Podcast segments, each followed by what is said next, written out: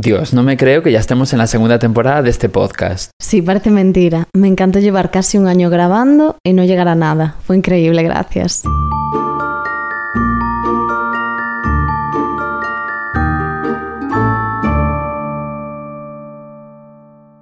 Muy buenas, yo soy Yayo Y yo soy Coral. y estáis escuchando Sofá, Manta y Crimen. Y para los despistaditos, este no es un podcast sobre decoración, ni sobre tu tienda de muebles sueca de confianza, ni sobre las nuevas ofertas de textiles del Zara Home. Ah, pues yo pensaba que este podcast iba sobre mm, cómo encontrar una funda para poder asesinar a alguien sin estropear tu sofá de tres plazas y 1500 euros. A ver, no, pero apúntate eso en el notas porque puede ser una mina de oro. Sí, yo también lo pienso. La verdad, nos podemos hacer todos los multimillonarios que no nos está haciendo este podcast. Exacto, exacto. Bueno, eh, podemos ya empezar si quieres con el capítulo, ¿no? Vale, empiezo yo. Que bueno, antes de nada aclarar que este capítulo no está patrocinado por Kaiku Café Latte, pero porque a ellos no les da la gana, ¿eh? Porque nosotros estamos abiertos a toda oportunidad que se nos ofrezca. bueno, ¿quién empieza hoy de los dos? ¿Yo? Tú. Una polla como una olla, sabes que me toca a mí, ¿verdad? Era una pregunta retórica. Bueno, a ver si colaba. No, no estaba colando. Bueno, pues mi caso, ya os aviso que es conocidísimo. Vale, cuéntanos si es nacional o internacional. Es primero. nacional. Vale. Es muy vale, nacional, además. Como el mío. Es daqui da terra. Bien, vale. bueno, pues concretamente es el caso Asunta, Ah, vale. que además hace nada que sacó un documental, creo, Netflix, ¿no? Sobre, sobre este caso. Bueno, lo había sacado hace tiempo, pero como que lo volvieron a subir, me parece. Puede ser. Bueno, whatever. El caso es que mm, no me voy a andar eh, con rodeos, ya todo el mundo sabe el final de este, de este caso, es de los casos más conocidos, te diría que de España, así que tampoco voy a fingir que va a, ser, va a haber aquí sorpresitas. Pero eh, me gustaba hacer este caso porque me pasó un poco como me pasó con Jeremy Vargas, que era un caso que yo conocía, pero que los detalles se me habían pasado un poco por alto, porque bueno, es como que sabes que murió X persona, que pasó tal, que el culpable es tal, pero que no sabes lo del medio. Y en ese sentido descubrí muchas cosas aquí que, que desconocía. Así que, bueno, vamos allá. Sí, a ver, también podemos comentar un poquito, que hay detalles un poco... Sí, no, además es un caso bastante misterioso, en realidad. Bueno, el nombre completo de, Asunta era Asunta Basterra Porto, pero originalmente se llamaba eh, Fang Yang, o como se pronuncia la verdad, pero bueno, yo supongo que se pronunciará así porque tampoco hay muchas letras. Se llamaba así porque nació en una ciudad china, que no voy a cometer la sinvergonzonería de intentar pronunciar porque tengo aún un poco de vergüenza ajena, aunque no lo parezca. Eh, pero bueno, para los curiosos, está aquí mi amigo, el traductor de Google, que ya hemos utilizado en algún otro capítulo, que lo va a pronunciar por mí. 永州 Bueno, pues ahí, ahí nació Asunta, realmente, ¿no? Pues esta niña, eh, como te habrás podido imaginar teniendo en cuenta que se le cambió el nombre, fue adoptada por un matrimonio que vivía en Teo. Pero no Teo, el de los cuentos infantiles. Teo, el pueblo que hay cerca de Santiago de Compostela, en Galicia. Vale, no Para Teo los- va al cole. Exactamente. No Teo se emborracha y pierde la conciencia. Exactamente. Vale. Este matrimonio estaba formado por eh, Rosario Porto Ortega, que, bueno, era una abogada bastante prestigiosa, y por Alfonso Basterra Camporro, que joder también con los apellidos, que trabajaba de periodista. Vale. Bueno, estos dos estaban forrados, básicamente, porque aparte de que cualquiera de los dos tenía un trabajo bastante, o sea, que que tenía bastante buen sueldo, eh, es que encima ella venía de una familia bastante adinerada e incluso tenía el título de cónsul de Francia, que no me preguntes lo que significa esto porque como que en mi cerebro era algo rollo embajadora, pero no, es como un título honorífico, tipo como si de la nobleza, me lo invento, pero sabes como algo así y era eh, eres capaz de heredar ese ese cargo. Bueno, pues esta pareja se casó y cuando llevaban dos años de matrimonio, Rosario no conseguía quedarse embarazada. Y la movida es que sus padres empezaron a, a presionar bastante con la idea de la adopción. Porque, bueno, querían ser abuelos, básicamente. Y fue ahí donde apareció Asunta, que había sido abandonada en un orfanato en el sitio este de China, que no voy a volver a repetir. Tampoco lo has dicho antes. Bueno, pues eso, pues tampoco lo va a volver a repetir Google. Vale, Por- pero no te pongas mérito. Bueno, pues después de que Asunta fuera adoptada, Adopta y no compres, importante. siempre y en todos los sentidos. Eh, en enero de 2013, es decir, cuando Asunta tenía ya 12 años, y recuerda este año, porque a partir de aquí pasan ya cositas, eh, los padres adoptivos de Asunta se separaron. Y además, bueno, a la niña evidentemente se le hizo un poco de bola porque, bueno, estaba acostumbrada a estar con los dos padres y tal, y cada uno se fue a vivir a un sitio. Eh, em, Asunta se quedó a vivir con la madre en, en Teo, en ese- en el pueblo ese que está cerca de Santiago, y el padre, bueno, pues se fue a vivir a un piso que había cerca. Quiero decir, no estaba tampoco demasiado lejos. Vale, que se fueron a vivir.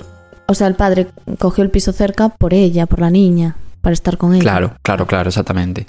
Bueno, pues ahora hagamos un salto temporal al 21 de septiembre de 2013, que ya dije que no iba a andar por las ramas, voy a decir directamente lo que ocurrió y luego ya explico la reconstrucción de los hechos. Los padres de Asunta ese día, es decir, el 21 de septiembre, denuncian la desaparición de, de la niña ante la policía. Concretamente como a las 10 de la noche más o menos, ¿no? Bueno, concretamente no es más o menos. Bueno, fue exactamente a las 10 y 3 de la noche. ¿Te vale así? Sí. Bueno, pues unas horas después, a la una y cuarto de la mañana, en plan que ya en realidad ya era el día siguiente, unos dos personas aleatorias que iban caminando por una pista forestal cerca de un chalet que curiosamente era propiedad de la madre de, de Asunta, Pues se- casualidades de la vida. se encontraron el cadáver de Asunta allí tirado en aquella pista forestal. Y bueno, la casa esta que te dije que tenía cerca, que era de la madre de Asunta, era como su casa de campo, ¿sabes? Y también estaba en Teo, de Sí. hecho, en el pueblo Otra este. cosa de ricos también. Exactamente, tenía dos casas y encima en el mismo pueblo, prácticamente. Bueno, pues junto al cuerpo aparecieron restos de cuerdas, idénticos además a las que horas después aparecerían en la casa esta que te digo que es la casa de campo de Rosario, de la madre de Asunta. Con lo cual, evidentemente, la policía no tardó en sospechar de los padres. Porque es que encima, mm, cuando denunciaron ellos la desaparición, hablaban todo el rato de Asunta como si estuviese ya muerta. ¿Sabes? En plan, la niña cuando murió, me lo invento, pero me refiero, ¿sabes? Como que ya estaba muerta. ¿Cómo sabían ellos que estaba muerta?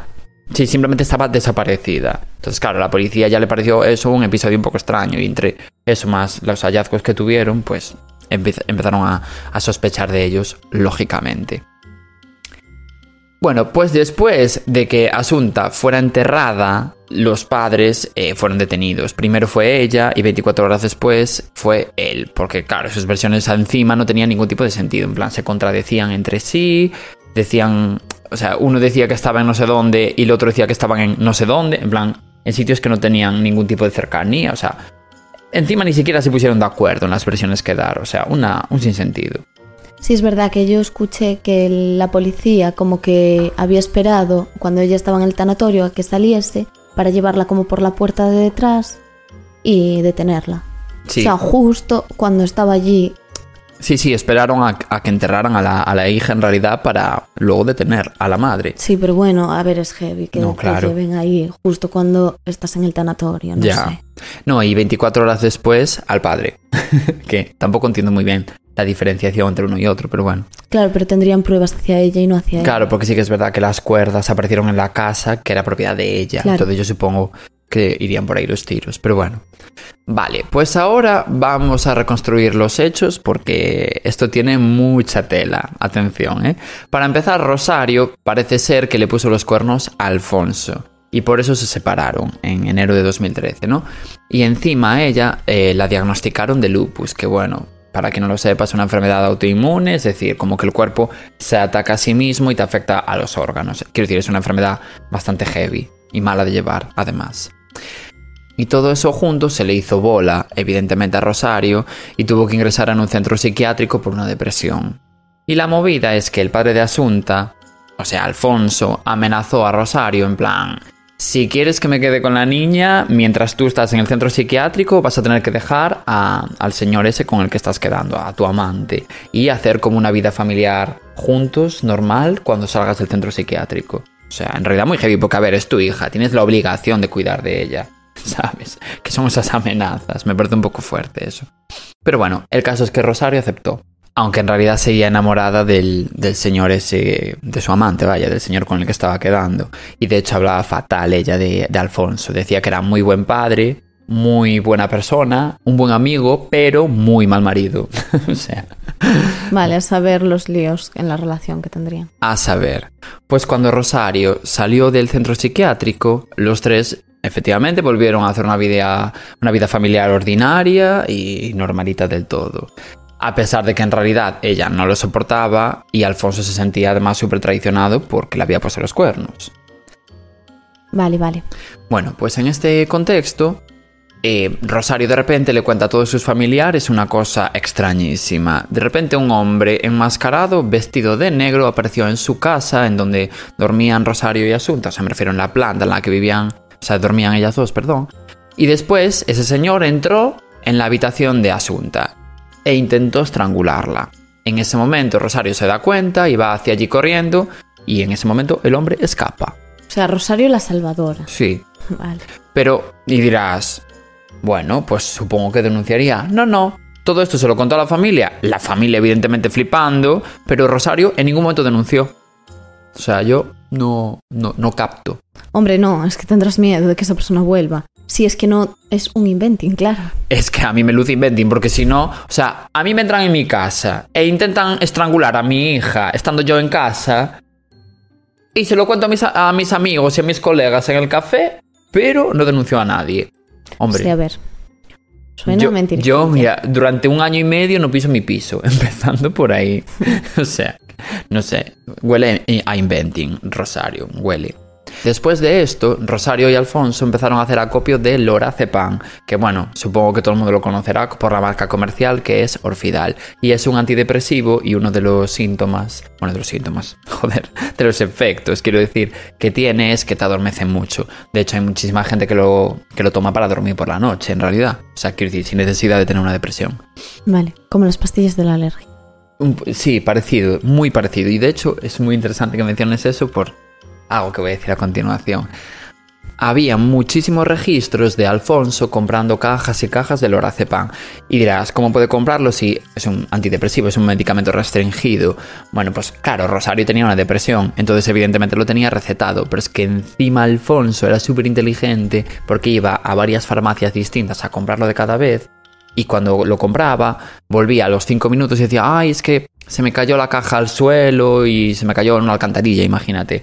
O perdí la caja, ¿sabes? Como que se inventaba excusas. Vale, y te habían visto comprarlo, entonces decía, ah, no pasa nada. Exactamente.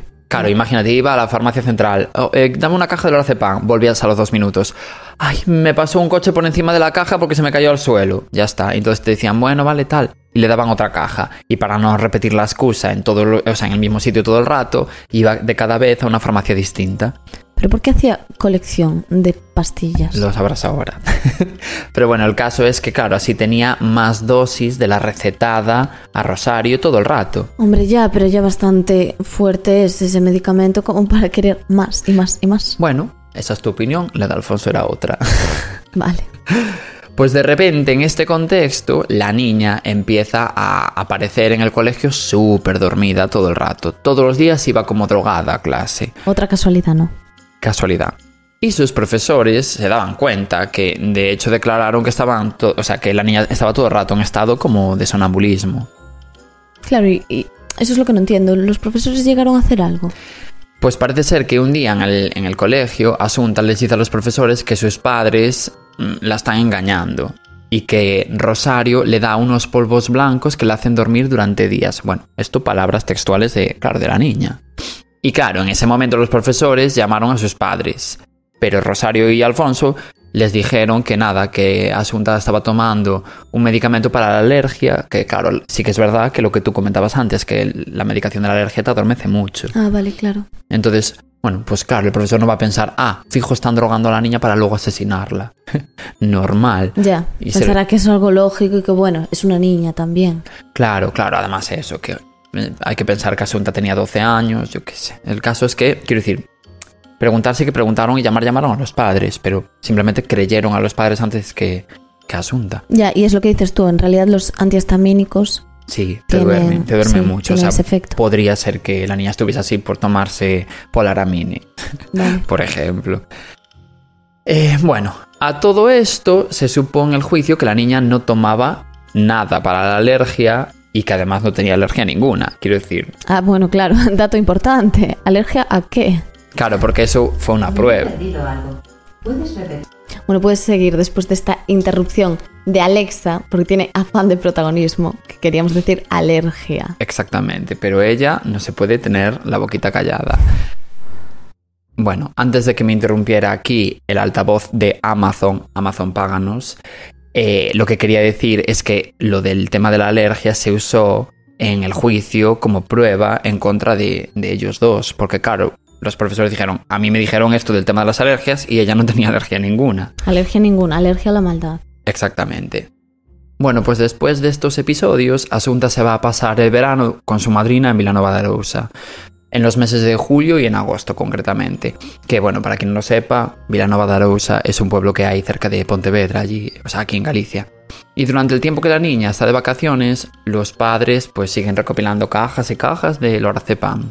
Porque, claro, no les era suficiente. O sea, en vez de sellos, coleccionaban cajas. Exactamente. Bueno, pues cuando Asunta vuelve de, de casa de, de su madrina, se va otras dos semanas, hasta el 10 de septiembre concretamente, a casa de la niñera que, bueno, que tenía desde, desde pequeña, porque se llevaban muy bien, eran como, como de, eran como de la familia ya prácticamente. Vale. Con esto te quiero decir, se tira casi dos meses sin pisar la casa de sus padres. Es que este dato es bastante importante para la resolución de- del caso. ¿eh? Y al volver, vuelve otra vez a tener episodios de sueño muy fuertes. De hecho, empieza a faltar a clase y los padres ponían de excusa, bueno, pues que no se encontraba bien y que estaba enferma. Bueno, y ahora nos ponemos en el 20 de septiembre, es decir, el día anterior a que Asunta supuestamente desapareciera. Rosario ese día se fue a Pontevedra de viaje con su amante, con el señor ese del que estaba enamorada, porque, oh sorpresa, al final no cumplió el trato que había hecho con Alfonso de... De, no bueno, estar con él. Exactamente. Vale. Y siguió quedando con él. Y claro, en esos dos meses eh, que Asunta estaba fuera, Rosario hacía un poco lo que le salía del coño. Y Alfonso en realidad también hacía y deshacía en casa porque claro, no tenía que cuidar de nadie. Entonces claro, cuando Asunta volvió, en realidad les era como un estorbo, entre comillas, que a ver, era tu puta hija. Pero bueno, para ellos era un estorbo porque claro, Rosario ya no podía irse cuando le daba la gana con su amante y su padre tenía que cuidar de ella cuando Rosario supuestamente se iba con sus amigas por ahí, que es la excusa que ella ponía. Sí, lo que viene siendo tener una hija. Exactamente. Y al día siguiente, es decir, el sábado 21 de septiembre, el día de la desaparición, Asunta se levanta de la cama y va a comer con sus padres albóndigas con champiñones, que ojo al menú, que, que- que rico en realidad. Y parece ser que Alfonso y Rosario habían echado 27 pastillas de lorazepam. Dios mío. 27, que ya es una dosis altísima para un adulto, imagínate para un niño. Eh, bueno, lo habían echado allí en las, en- entre las albóndigas. Y, y después de eso, Asunta, claro, se presupone que murió a las 7 de la tarde específicamente. Es cuando se calcula que pudo haber muerto, entre Hombre, las es que 7 y las 8 de la tarde. Con esa dosis también normal. Claro. O sea, es que tiene que ser letal. Es que es altísimo eso. Y bueno, los padres después de eso sacan a la niña atada con las cuerdas estas que encontraron después la policía de la casa y la llevan al camino forestal en donde la encuentran los dos señores estos aleatorios unas horas después. Y bueno, no te vayas a pensar que los padres eran tan tontos como para dejar 400 pruebas por el camino sin intentar despistar a la policía, porque hay imágenes de una cámara de un banco, eh, bueno, eh, que captó a Alfonso ir a nueve sitios distintos durante esas horas, supongo que para intentar tener una coartada. Y además realizó como 20 llamadas eh, de teléfono para, bueno, pues que para intentar que se le situara en un sitio en el que realmente no estaba, que era, pues, dejando a la niña en, la- en aquella pista fores- forestal. En fin. Pero entonces, ¿cómo? No entiendo. O sea, ¿cómo hacía para que él se situara allí si, ella, si él estaba dejando a la niña? A ver, no es que lo usara como geolocalización, simplemente igual llamaba a un amigo y le decía, mira, quedamos hoy a la tarde para tomar un café en no sé dónde, imagínate. Entonces él luego en el juicio, su idea supongo que sería decir, no, no, yo quedé para tomar un café con tal persona en tal sitio, cuando Vale. en realidad, punto número uno, la llamada se puede geolocalizar, eres imbécil, y punto número dos, eh, el amigo tuyo puede decir, no, mira, conmigo no quedó. Ya, ya te entiendo. Pero bueno, que la idea era esa en su cabeza, sonaba espectacular. En fin, y bueno, eh, los motivos de asesinarla se supone que son los que fuimos comentando, ¿no? A lo largo del capítulo. Sí, Que, que te es- molesta. Exactamente, que la niña molestaba. Y de hecho Rosario llega a decirle a su psiquiatra antes de, de matar a Asunta que, y cito textualmente, mi hija me chupa la vida, me molesta, yo no tengo, ya no tengo ganas de encargarme de ella. Eso fue lo que le dijo a su psiquiatra. Y a todo esto, y bueno, esto ya son simplemente conjeturas e hipótesis, pero venimos aquí también un poco por el chisme, que seguramente nunca podremos demostrar. Otro motivo que se baraja es el económico, porque los padres de Rosario recuerda que tenían muchísimo dinero y adoraban a Asunta. De hecho, la querían muchísimo, pero curiosamente los dos padres de Rosario murieron un año antes que Asunta. Ah, Los dos, ¿eh? además con meses de diferencia entre uno y otro, y mientras dormían cualquiera de los dos cuando ninguno de los dos tenía ninguna patología. O sea, un poco raro, en ya, realidad. eso sí que es heavy, en verdad. Es muy heavy. Y se presupone que quizás el padre de Rosario quería dejar a Asunta toda su fortuna, porque además él mismo lo había dicho muchas veces a lo largo de su vida, en plan, yo te voy a dejar todo a ti, no sé qué, porque la quería aún muchísimo a ella.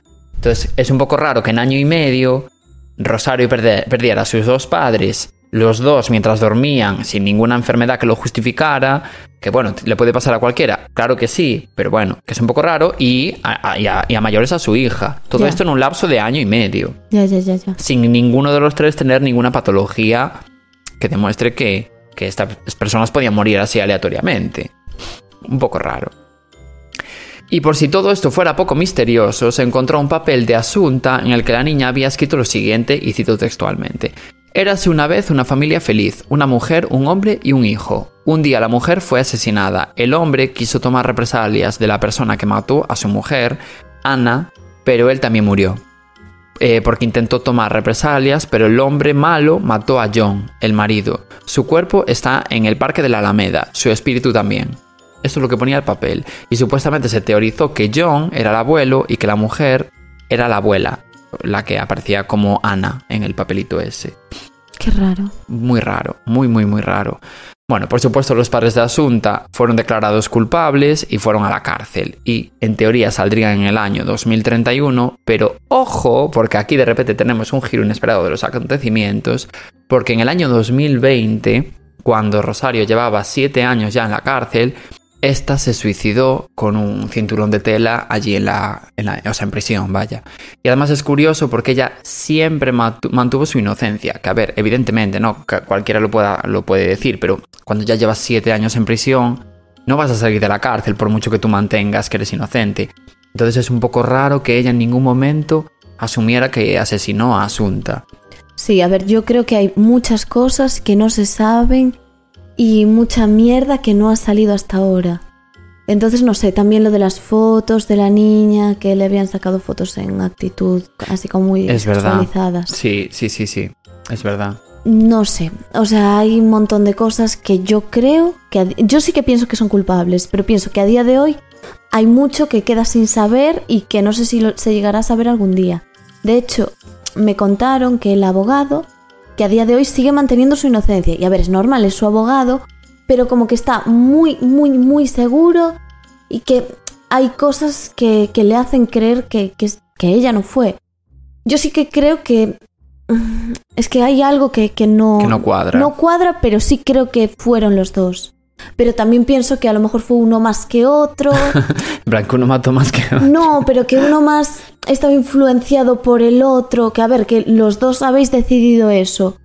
Pero no sé, también me cuesta llegar a pensar cómo dos personas se pueden poner de acuerdo para Sí, bueno, pero asesinar. eso ya... ya El debate lo- de siempre. Sí, No sé, no sé, hay mucho detrás que, que desconocemos. que sí, desconocemos sin y que, duda. que por desgracia creo que no vamos a saber. No, porque encima ahora el único que conoce la verdad es él, es Alfonso, es el único que queda vivo. Va a salir en 2031 de prisión y quiero decirte, no, no creo que de aquí a allá mm, diga, oye, pues pasó esto realmente. Y 2031, que es súper pronto en realidad. Queda- quedan ocho años. A Sí. ver, lle- lleva la mitad. Justamente, o sea, lleva justamente la mitad. Así que, bueno, y hasta aquí mi caso de hoy. Cuando tú, o sea, cuando quieras, eres libre de empezar. Vale, pues me toca a mí entonces. mi turno esperado. Vale. Mi caso se sitúa en Vallovín, que está en Oviedo. Yo no tenía ni idea. Bueno, es un barrio. Este es uno de los crímenes más macabros de la historia de esta ciudad. Y de España, me atrevería a decir, incluso. Bueno, eh, centrémonos en el día. Fue el 23 de junio del 2009. Ah, hace poco. Sí, no es tan antiguo.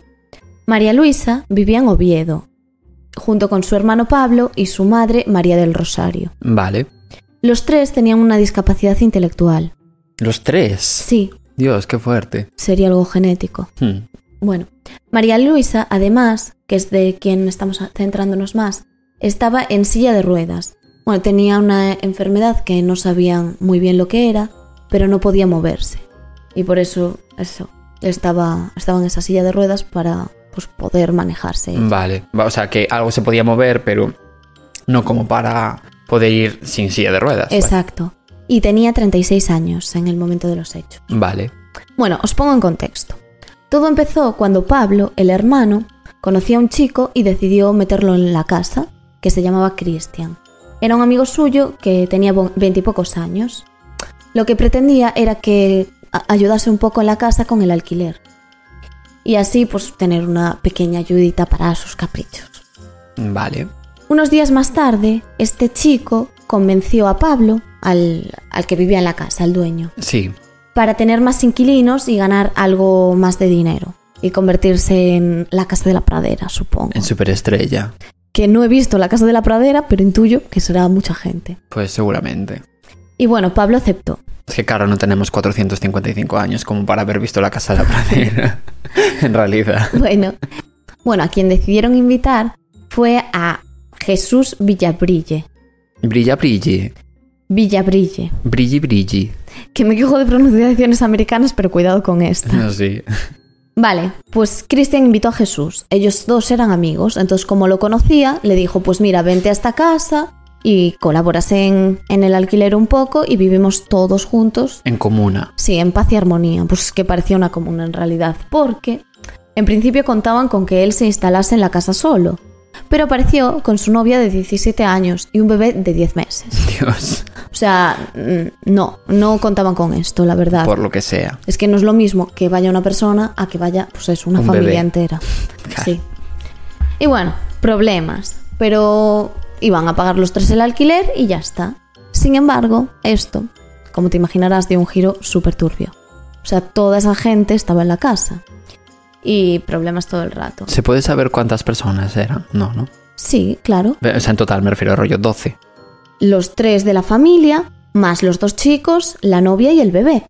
O sea, cuatro, siete, perdón. Sí, Vale. Vale, vale. yo no queriendo hacer cálculos más. No, ya te vi ya, por eso, por eso Pero tú claro. imagínate, o sea, toda esa gente en una casa. Bueno, Vale. podría pues no pasar absolutamente nada. Pero el 25 de junio del 2009, A ver, podría no, sería lo normal, lo esperable incluso. a ver, es no, no te hablo de un asesinato ni de un crimen, pero tanta gente en una casa siempre trae problemas. Sí. No sé, dos familias ahí metidas, más No sé. unos amigos. La gente raya, come oreja. Es difícil convivir todos juntos. Ya es difícil la convivencia de dos, imagínate. Bueno, vamos al asunto. El 25 de junio del 2009, la policía recibe una llamada de Jesús, Vale. el chico este que... Sí, que creó una religión católica. No. bueno, tras llegar de Madrid con su novia y su bebé a la casa, habían abierto la nevera para coger unas cervezas. Quiero pensar que es Estrella Galicia, la mejor cerveza del ¿Quieres mundo. pensar? No. Lo es. Y, Y no nos patrocina Estrella Galicia, pero tampoco hace falta, te lo regalamos. Bueno, basta. Después de la pausa publicitaria, se, o sea, abrieron la nevera y se encontraron un torso de una mujer. Dentro de la nevera. Sí, ¿quién era la mujer? Bueno, ahora lo sabremos. Evidentemente, la policía va a la casa corriendo. Pero ¿quién llamó a la policía? Jesús. Ah, bueno, claro. Jesús llega de Madrid con la mujer. Y se encuentra un torso en la nevera. Exacto. Y dice, uy, voy a llamar a la policía. Obviamente. Sí. Vale. Eso fue lo que pasó. Entonces la policía llega y hablan con, Pa- con Pablo, que estaba allí en la casa. Hmm. Y el chico, bueno, el chico este es el chico con discapacidad que te Mm, decía. Ya, ya, ya. El que vive en la casa. Vale. Pues les dice lo siguiente. Quiero entregarme porque he matado a mi hermana. El cuerpo está en la nevera y la cabeza en el congelador. La descuarticé en la bañera. Las herramientas están ahí, aunque ya he limpiado todo con lejía. Dios. O sea, era María Luisa la que estaba en la nevera. Dios. ¿Y, y- pero ¿y por qué ponen la cabeza en el congelador y el torso en la nevera? No entiendo cuando, cuando hacen esas cosas. Supongo que no cabría todo el cuerpo en la nevera. Bueno, puede ser, sí. Bueno, pues a María Luisa la habían matado dos días antes de la llamada de Jesús, el día de San Juan, justo esa noche. Entonces la policía, ¿qué hace? Empieza a investigar porque no entiende nada. ¿Ha sido Pablo o quién ha sido realmente? Claro. Porque Pablo sí que se declaró como culpable en ese momento, o sea, confesó el crimen. Entonces investigan y descubren las mentiras. Ese viaje que Jesús y su novia habían hecho a Madrid, si me preguntas, la mejor ciudad del mundo, Esa es tu opinión. no había existido. A ver, a mí también me gusta inventarme que voy a Madrid y vivir en una fantasía, así que en esto no os voy a juzgar. Pero es que no había pasado nunca. Entonces cuando les pillan, cambian de versión y cuentan que estaban en la habitación viendo la tele y que no habían escuchado absolutamente nada de lo que pasaba.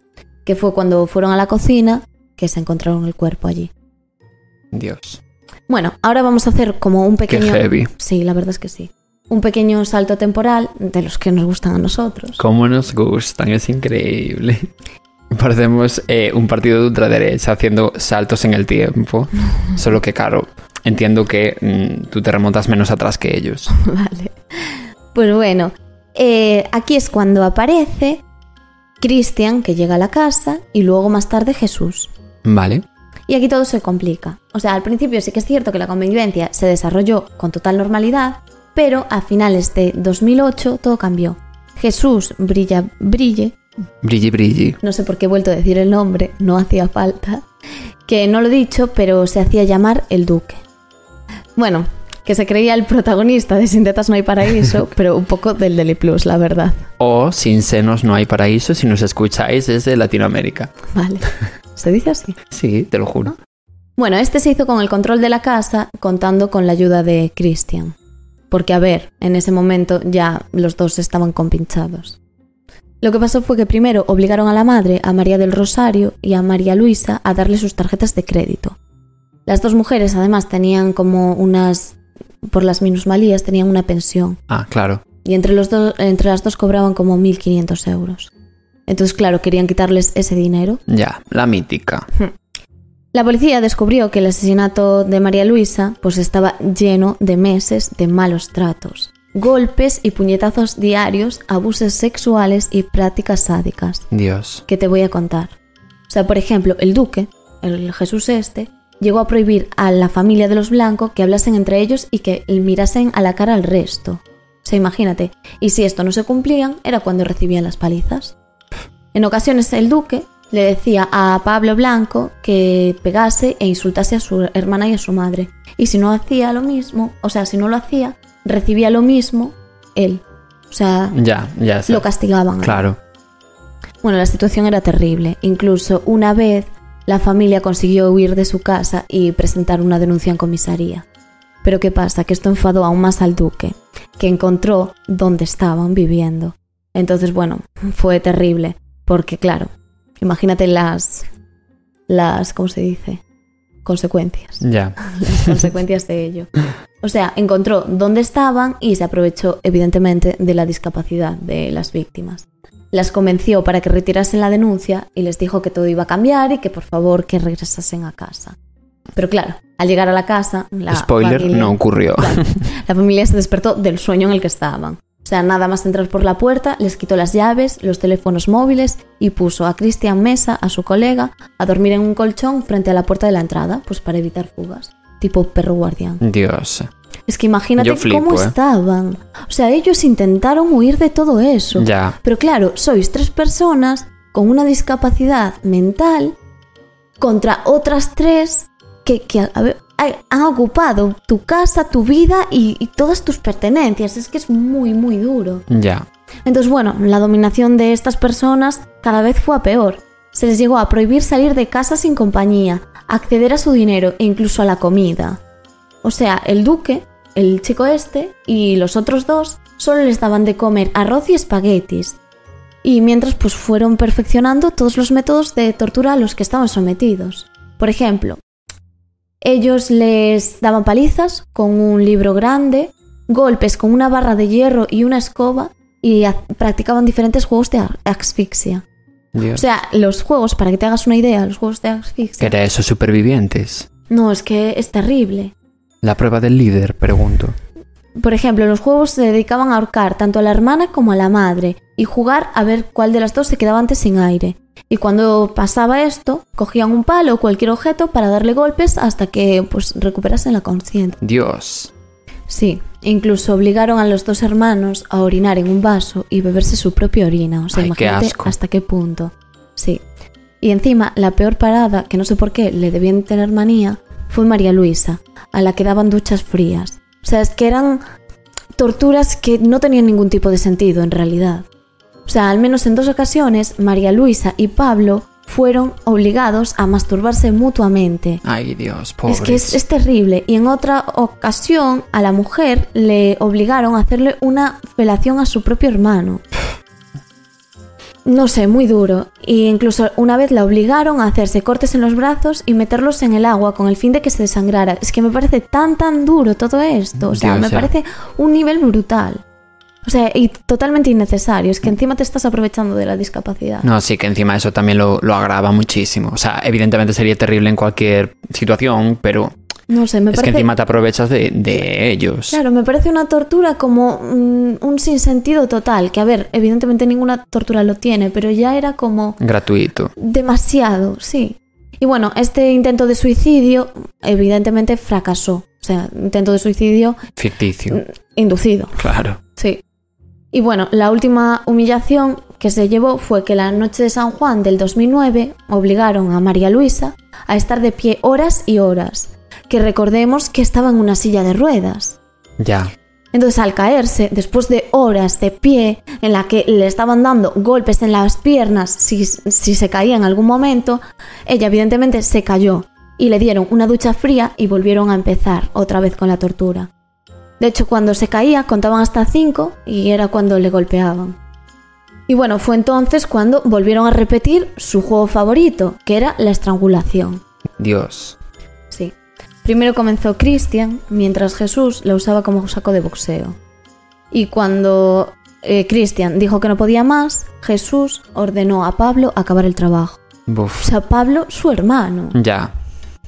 Y bueno, como ayuda, eh, Jesús vació en la garganta de la víctima una botella de whisky.